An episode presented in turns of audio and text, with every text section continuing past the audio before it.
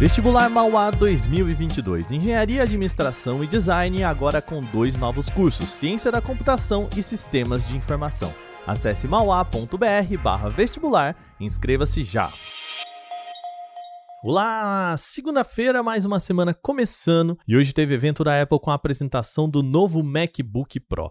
O canal Tech News também fala sobre novidades da Xiaomi e até um sistema de compras por QR Code no espaço. Eu sou o Wagner Waka, vem comigo para as notícias do dia.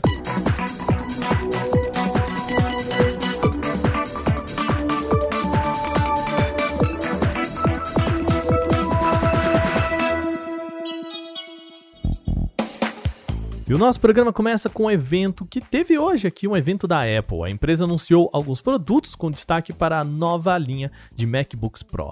Os notebooks se destacam principalmente por dois pontos. O primeiro está em processamento. No evento, a Apple anunciou dois novos processadores M1 Pro e M1 Max, que são os sucessores do chip M1 lançado no ano passado. O modelo M1 Pro é o menos potente entre eles, com 10 núcleos de CPU, sendo 70% mais veloz que o M1 anterior. Ele também tem componente gráfico duas vezes mais veloz do que o M1, com até 16 núcleos. Já o M1 Max dobra a quantidade máxima de memória para 64 GB em comparação com o M1 Pro e também tem a GPU agora com 32 núcleos, oferecendo os mesmos 10 núcleos de CPU do M1 Pro.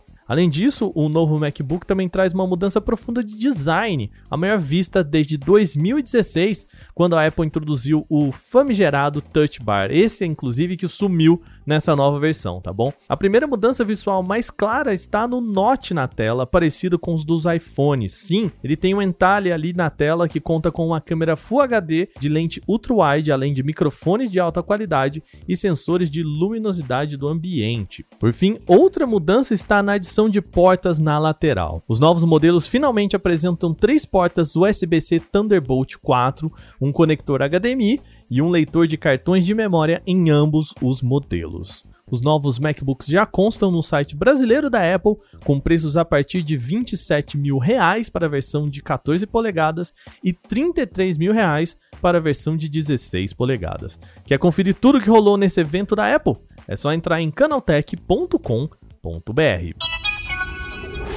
Uma nova patente pode indicar como deve ser o próximo smartphone topo de linha da Xiaomi. O documento traz imagens de um aparelho com bordas bem finas, mas o destaque está na parte de trás com um grande módulo de câmeras. A peça traria três lentes posicionadas em uma linha vertical e a expectativa é de que o sensor principal conte com 108 ou até 200 megapixels.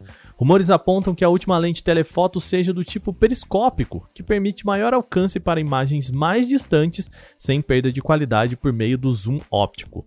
Até o momento, a Xiaomi oferece zoom de até 5 vezes só no Mi 11 Ultra. E a expectativa é de que essa configuração apareça já nos próximos aparelhos da Xiaomi, possivelmente estamos falando do Mi 12. Até o momento, a empresa não informou sobre o novo dispositivo. Há alguns meses a gente comentou aqui que a Xiaomi havia passado a Apple, assumindo o posto como a segunda maior fatia de mercados de smartphones. Só que essa vice-liderança durou pouco, viu? E segundo o levantamento da Canalys, a Apple voltou para a segunda posição.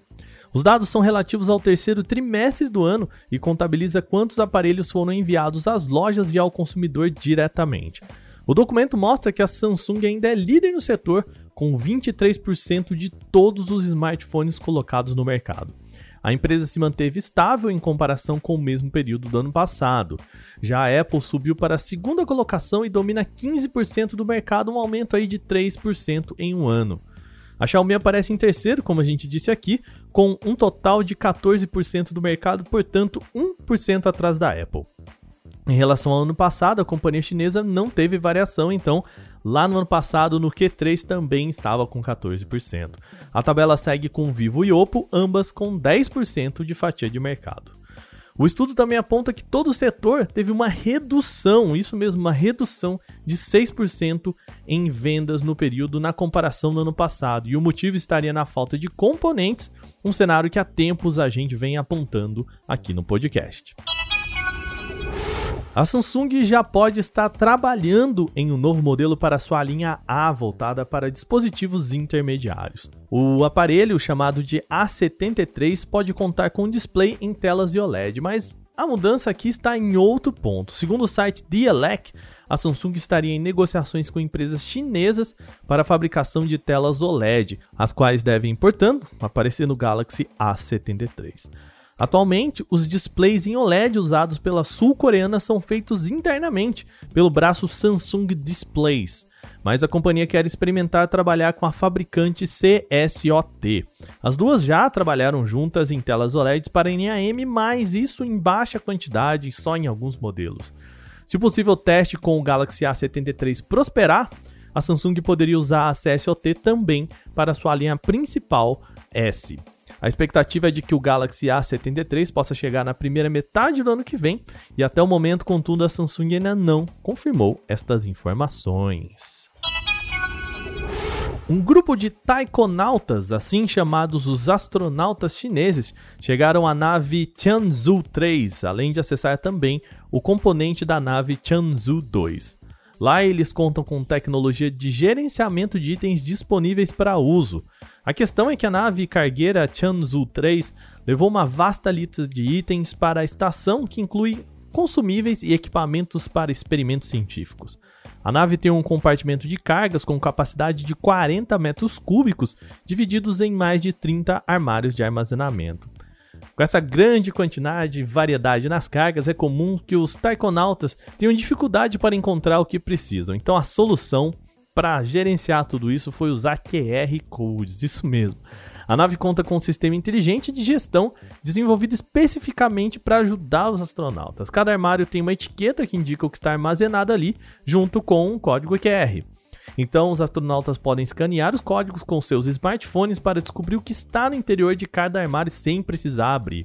Depois, essas informações são enviadas para equipes em solo, de modo que os oficiais e os astronautas conseguem uma gestão mais eficiente dos itens no espaço, administrando em tempo real o conteúdo das cargas da estação e também o uso. A missão deve durar seis meses por lá, sendo que o trio de taikonautas vai realizar atividades diversas, como operação de manipulação de componentes, atividades extraveiculares e transferências de seções de cabine. Um dos destaques também é para Wang Yaping, a primeira mulher astronauta da China aí para as novas instalações. Ela levou um instrumento musical e vai realizar uma apresentação no Ano Novo Chinês ou nos Jogos Olímpicos de Inverno lá de cima. Bom, nosso programa vai chegando ao final com essas notícias por hoje, mas antes, vamos lembrar vocês, estamos na reta final, tá chegando o fim do prêmio IBEST. Mais uma vez, a gente precisa de você nesse gásinho final aqui. Você só precisa entrar em vote.prêmioibest.com e escolher o Canaltech para a categoria de tecnologia. É rapidinho, a gente conta com seu voto, é rapidinho. Então é só entrar em voto.prêmioibest.com e votar para o Canaltech na categoria de tecnologia. Este episódio foi roteirizado, editado e apresentado por mim, Wagner Waka, com a coordenação de Patrícia Gnipper. O programa também contou com reportagens de Victor Carvalho, Bruno Bertonzin, Vinícius Mosquen, Gustavo de Liminácio e Daniele Cassita. A revisão de áudio é da Mari Capetinga. Agora a gente vai ficando por aqui. Amanhã tem mais notícias no canal Tech News. Até lá!